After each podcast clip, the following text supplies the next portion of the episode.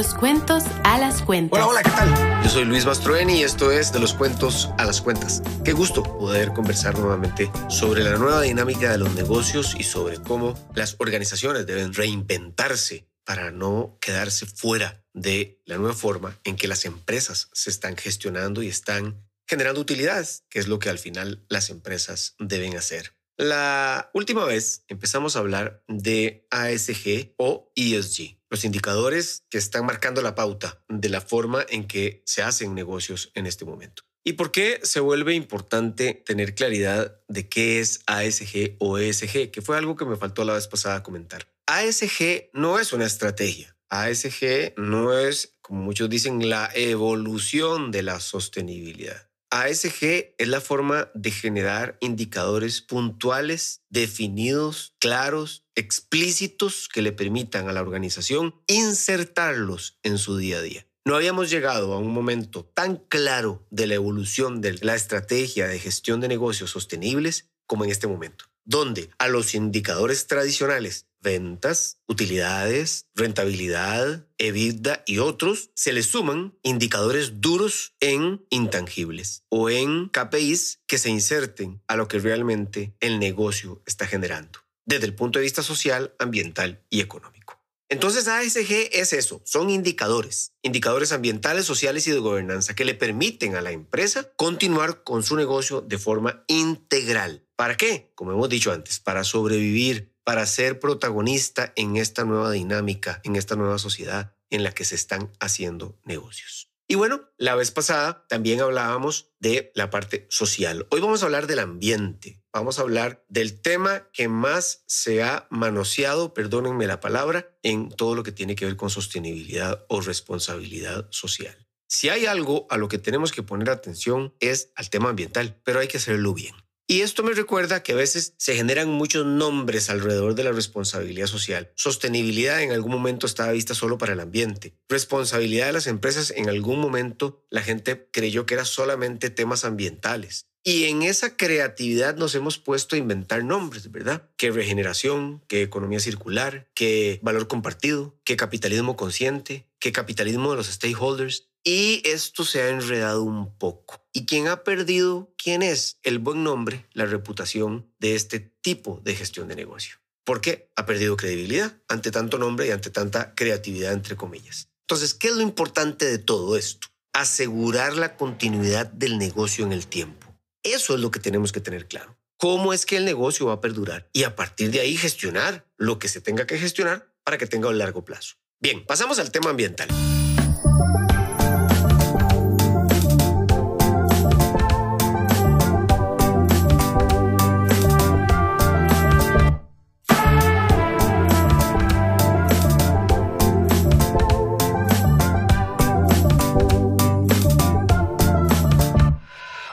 Hablemos de ambiente. El ambiente, el contexto ecológico de la naturaleza, del clima, de los recursos naturales, se vuelve trascendental para que las empresas puedan seguir operando. En una visión tradicional de este tema, ¿qué pasaba? Pues que creíamos que el contexto natural que rodeaba a las empresas, fauna, flora, biodiversidad en general, era eterno siempre iba a estar así, o al menos pretendíamos que la misma naturaleza se fuera adaptando a la voracidad que en algunos casos empezamos a implementar por medio de los negocios. Pero no es así. Nos dimos cuenta que se está realmente resquebrajando el ecosistema. Nos toca adaptarnos al cambio climático, adaptarnos a una nueva forma de existir que pone en peligro, lamentablemente, los recursos naturales y otro tipo de reservas de la naturaleza. Una empresa tiene que trabajar en temas ambientales. Más bien se los voy a decir diferente. ¿Cómo hacemos para seguir operando si el ambiente se arruina? Si los ríos se desbordan, si hay tsunamis, si los huracanes no cesan, si el cambio climático hace que las estaciones de la naturaleza cambien y por lo tanto las cosechas se destruyan, ¿cómo voy a cosechar? ¿Cómo voy a producir? ¿Cómo hago para que mis colaboradores lleguen a la empresa si estamos en medio de desastres naturales constantemente?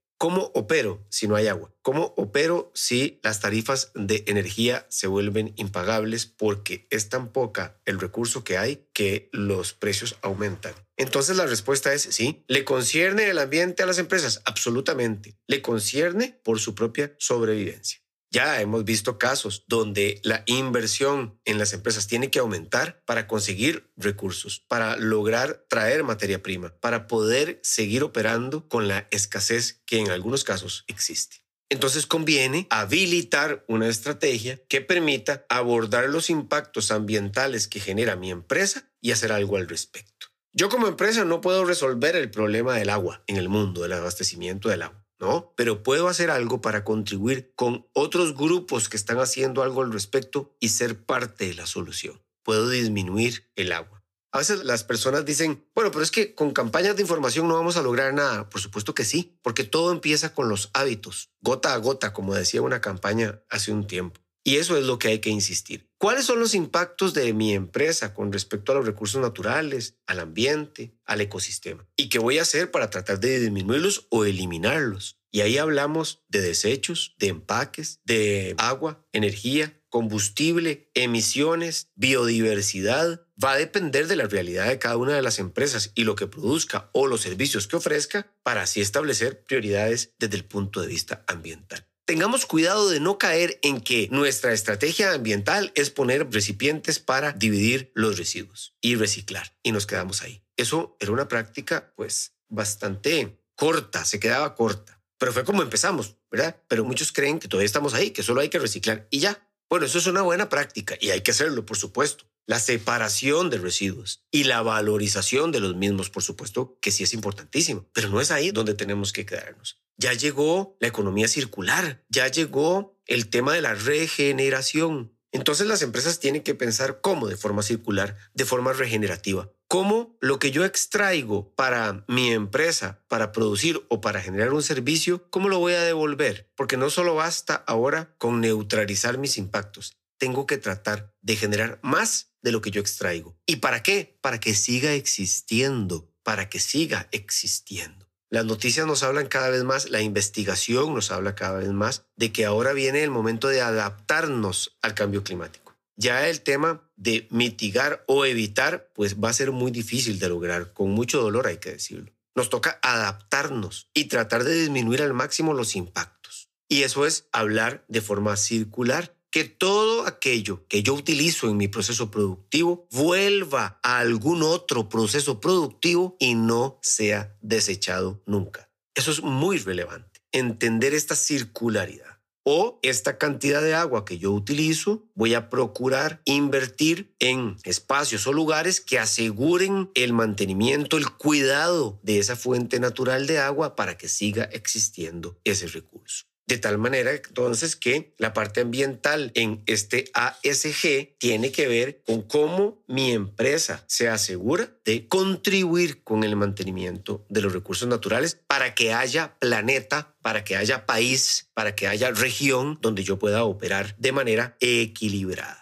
pero es muy importante partir de mis impactos. No es lo mismo un espacio que vende comida para que la gente almuerce en un espacio pequeño no es lo mismo el impacto de esa pequeña empresa, de ese pequeño restaurante, al impacto de una empresa multinacional, transnacional, que tiene operaciones en diferentes regiones y que es muy intensiva en el uso de los recursos naturales. Los impactos son distintos y cada uno debe abordarlos y disminuirlos dependiendo del tamaño que tenga. Pero todos debemos hacer algo al respecto. Y finalmente, en esta parte es importante tener en cuenta una cosa más, que siempre y que cada día más se está volviendo un tema de conversación. Lo vi hace poco tiempo en un diario que hablaba de que Europa está empezando a pensar en sofisticar, en ser más riguroso en cómo explica usted como empresa los datos ambientales. Debemos basarnos en la ciencia. Voy a ser carbono neutral en el 2050. Ajá, ¿cómo? ¿Cuál es su año base? ¿En qué se basa para decir eso? ¿Cómo va a reducir sus emisiones? Etcétera, etcétera, etcétera. Es decir, en el tema ambiental, si se quiere, es, como dije al inicio, el tema en el que más se han inventado cuentos y se han dado pocas cuentas. Ha habido mucho cuento, mucha ilustración, mucha fantasía alrededor de esto, pero ha habido poca contundencia para demostrar realmente el avance. Entonces debemos basarnos en la ciencia, debemos basarnos en los datos, en el momento en que como empresa definimos compromisos o nos proponemos objetivos o metas. Y debe ser verificable. Tenemos que rendir cuentas al respecto para que realmente se vea el cambio que todos queremos. A partir de eso, vamos a poder tener más claridad de cómo avanzamos, cuál es nuestra forma de aportarle a este tema y así vamos a poder superar los retos y poder prosperar en el tiempo como empresa, como organización. El ambiente es entonces la A de la ASG. El ambiente es mucho más que sembrar un árbol o tener recipientes para reciclar. Todas estas cosas son importantes, claro, pero son parte de algo que debe ser más robusto para disminuir el impacto, esa consecuencia que mi empresa tiene sobre la naturaleza y el medio ambiente por operar. Y entonces, en la medida en que a eso le pongamos indicadores, que le pongamos metas que sean demostrables y verificables, vamos a poder contribuir con ese contexto donde yo vendo, donde yo genero ganancias, para que ese contexto no se vuelva contra mí y más bien me ponga en aprietos y yo no pueda seguir operando como empresa. ASG es la manera en que ponemos indicadores en las empresas para poder evolucionar en nuestra gestión de negocio en esta nueva dinámica que nos presenta la sociedad y en esta nueva forma en que debemos operar para ser perdurables en el tiempo como empresa, como organización. Y bueno, ahora nos vamos a la G de gobernanza. Pero se me acaba el tiempo, así que vamos a tocar el tema de la gobernanza en un próximo episodio para completar así este esquema de indicadores ASG y que nos quede más claro cómo incluirlos dentro de la gestión de negocio.